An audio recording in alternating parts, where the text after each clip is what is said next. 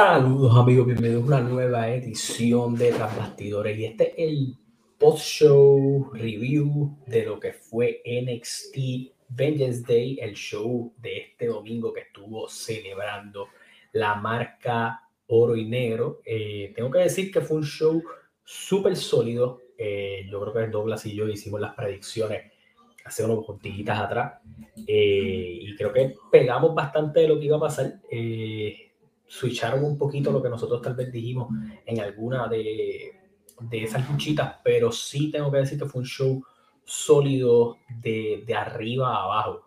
Eh, creo que construyeron, creo que trabajaron, así que déjese sentir en los comentarios si vieron el show, si no vieron el show, pero vamos a estar hablando un poquito de lo que fueron las luchas. Este live no va a ser muy largo. Vamos, como esto es un show que uno corre un poquito más rápido, este, pero sí eh, me gustaron muchas cosas que vi en este show. Eh, este show abrió fuerte, abrió con lo que fue la lucha de los campeonatos en pareja. Yo lo dije hace varios días atrás que la lucha por los campeonatos por, por el Dusty Road Tag Team Classic tenía que hacer la que abriera el show.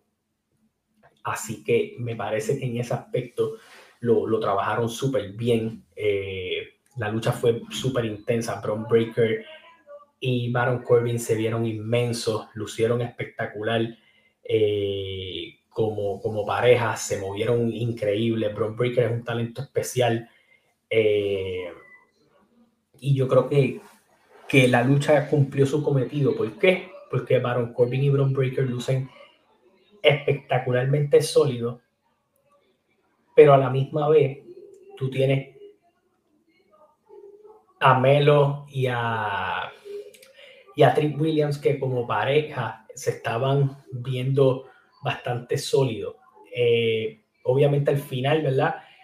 Eh, Bron Breaker destruye a Carmelo después de que se sacrificara por Trick Williams y al final pues ellos se llevan la victoria, que yo creo que eran los justos ganadores. Bron Breaker y Baron Corbin hicieron algo interesante desde que empezó la dupla, fueron los que se están moviendo mejor y obviamente ellos ir por los títulos de pareja, algo que le hace falta a la división, refrescar un, un, ¿cómo explico? Un poquito ese ambiente. Así que yo creo que fueron unos justos ganadores, pero esta lucha también sirvió para contar la historia del evento estelar, que lo vamos a ver más adelante, pero creo que funcionó para contar ese tipo de historia.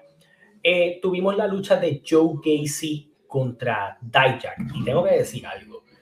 Nosotros lo dijimos, que esta era una lucha en donde Dijak, como se está denominando el mismo, eh, Mr. Premium Life Events se iba a robar el show y lo hicieron bien creativo, eh, usando el tape, Joe Gacy cogiendo cantazos por todos lados, Dijak viéndose súper imponente.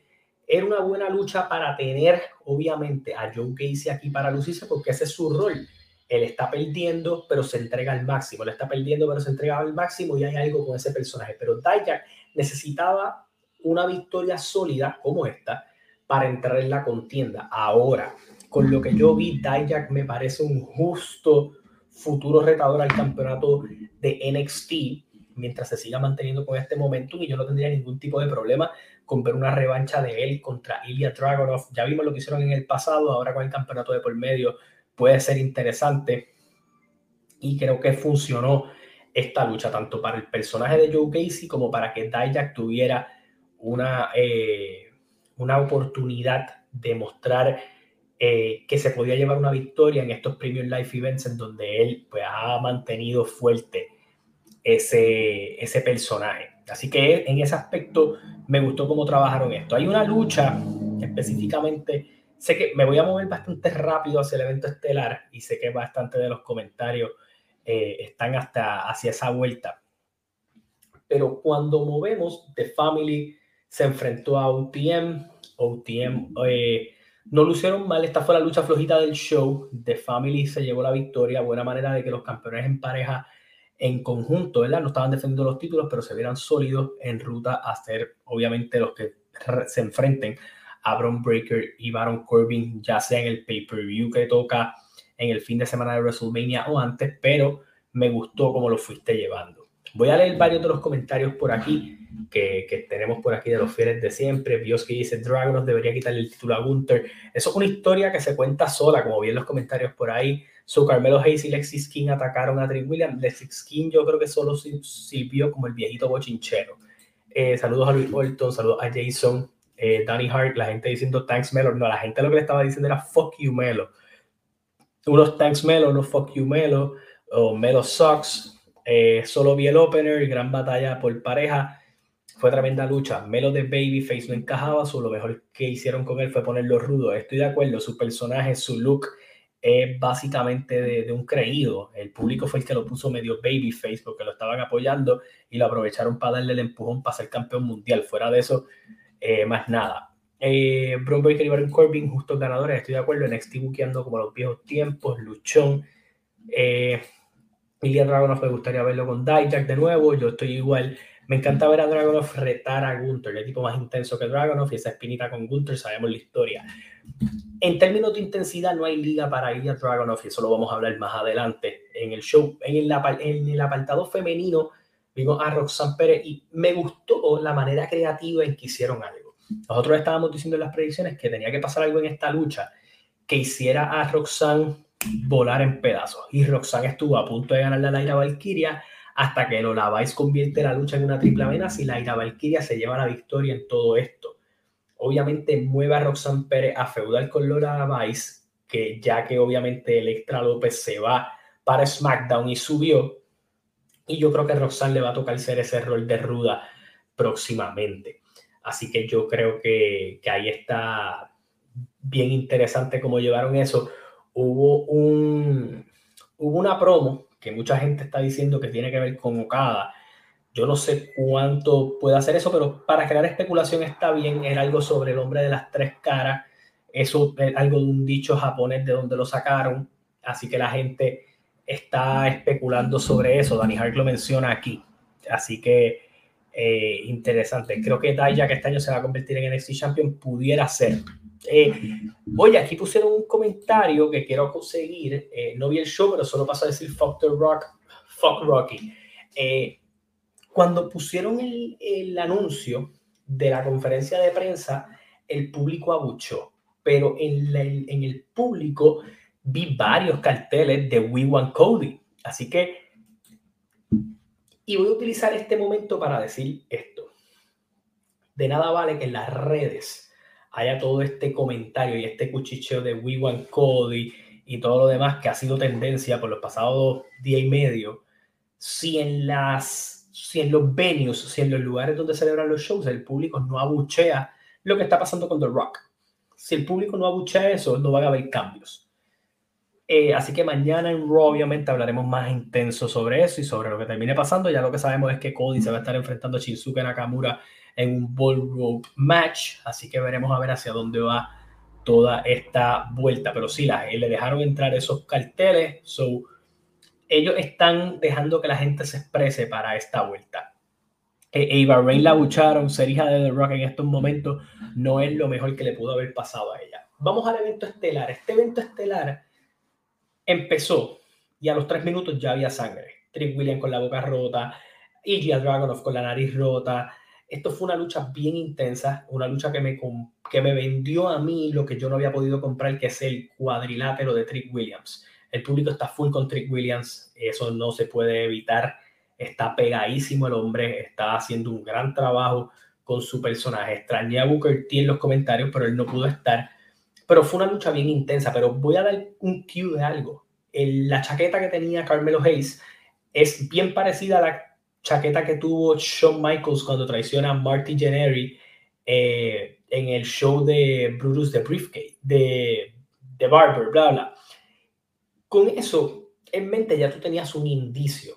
Y el hecho de que Trick lo invita a que esté en la lucha, vemos los momentos que muchos momentos de distracción. Vemos en un momento en que Ilya empuja a Carmelo y Melo le da en la pierna a Trick Williams. Fue una lucha bien física. Esta lucha no necesitó muchos high spot, muchas cosas eh, diferentes. La intensidad que le metieron los dos ayudó muchísimo. Sabemos la intensidad de Ilya Dragunov y yo creo que eso eh, fue brutal. En ese aspecto. Me vendió la lucha. El falso final de. Hubo varios falsos finales, pero el final de cuando Trick al final, cuando le da la patada, se vira Ilia, pasa el momento, Melo está fuera, coge el cantazo, no cae el árbitro. Ese momento en que Melo indirectamente le cuesta la lucha a Trick, vendió mucho de la historia. Y al final, obviamente, Trick estuvo bien cerca de ganar, pero Ilya Dragunov ya ha luchado con Trick y simplemente supo atacar mejor. Eh, y yo creo que en ese aspecto la lucha fue tremenda, de las mejores luchas del año hasta el momento. Y es una lucha que yo creo que aunque Ilya gana, Trick se eleva como luchador. Porque como figura y como entertainer y porque el público está comprando su historia, está, eso lo tiene. Le faltaba el ring y esa lucha marquee, esa lucha que lo elevara esta fue la lucha aunque él perdió. Y obviamente, aunque el público estaba full con Tricky, Ilya gana y como que le saca el, el aire al público, hay historias que contar con Ilya todavía y yo creo que Trick y Ilya da espacio a una trilogía que se puede dar luego del, del fin de semana de, de, Mania. Por eso es que yo digo, en el show de Mania, a mí todo me, me parece indicar que podríamos ver a Baron Corbin y Bron Breaker ir por los títulos en pareja pudiéramos ver a Carmelo obviamente enfrentarse a, a Trick Williams y probablemente Lexis King o Dijak van a ser los que van a enfrentar a Ilya Dragunov en una lucha en donde él no va a ser el evento estelar porque esta lucha es importante. Pero hay otra lucha de la que no hablé, y aunque hablé un poquito del main event y quiero hablar de la traición y de lo que nos puede llevar esto, porque hay unos integrantes importantes, hay que hablar de Oba Femi. Ese chamaco, creo que lo que tiene son 22 años, aunque en Instagram dice que tiene 26 eh, no sabemos su edad realmente, pero su entrada, su presencia, su fuerza. Eh, él hizo un show que agarra a Dragon Lee, lo tira contra la silla y me parece que Dragon Lee hizo el rol perfecto. Fue el perfecto underdog que ayudó a este hombre a que se viera ready en el ring, aunque todavía al hombre le falta. El público orgánicamente ha comprado a este tipo como un fenómeno y el hecho de que ha sido el público y el mismo buque ha ayudado a que lo que está pasando con él lo eleve, me gustó. Yo no creo que tenga 22 años, yo puedo creer lo de los 26, pero agarró a Dragon Lee, lo reventó contra el piso, se vio imponente. Y, me gusta ese tipo de bestia que estás construyendo con él porque es una bestia orgánica. Por eso yo dije en el show de predicciones que si le pones a Von Wagner o le pones otra figura tal vez fuerte, el mismo Jack, le puedes elevar el juego a, a, este muchacho, pero hay que ver cómo ellos lo van a seguir trabajando. Eh, voy a leer varios comentarios por aquí. Eh, también está la unidad de SRS que el contrato de Rosy fue cancelado y va a ir a WWE. Eso es un, eso es un rumor por ahí que estaba leyendo. Trick Williams, el nuevo Babyface Top. Todavía has dicho que la reacción sería después de que saliera el letrero. Es típico, clásico de NXT.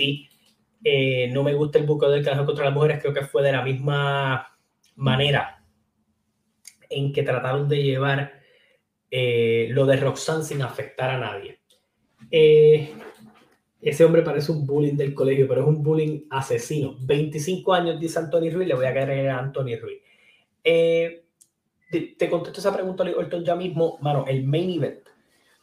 La lucha fue tremenda. Para mí ganó quien tenía que ganar, que era Ilya. Podía comprar el momentum de Carmelo G, de Trick Williams, pero con el título de medio, este feudo tiene que ser corto. O sea, si el título hubiera estado de por medio, pero el título no está el de por medio, la cosa cambia, porque obviamente Trick cae derrotado, llora encima de, este hombre, de Carmelo Hayes. Carmelo Hayes le da la espalda, le ataca la pierna que ya previamente había atacado sin querer, le sigue lastimando la pierna, le sigue diciendo, porque antes de eso él le dice, somos tú y yo, nosotros nos vamos a quedar aquí, esto es lo de nosotros, venimos por lo de nosotros, eh, el dúo de verdad somos nosotros. Y al final, cuando él le cae a sillazo, que rompe la silla y le sigue aplastando la pierna, le pone la silla y básicamente le dice, no, no, no, solo soy yo, yo soy him. Y al público en todo momento le estuvo diciendo, cuando le estaban abuchando y jugó bien con el público, ustedes me hicieron hacer esto. Y, puedo entender, Melo era la figura principal, Trick Williams de momento se separa de él, quiere hacer sus cosas por individual y el público se fue con él y se olvidó de Carmelo Hayes y lo mismo pasó en el main roster cuando está Carmelo en su guerra con Austin Theory y Grayson Waller, Trick Williams le roba el momentum de nuevo. y, me hace todo el sentido del mundo la historia que están contando con Carmelo.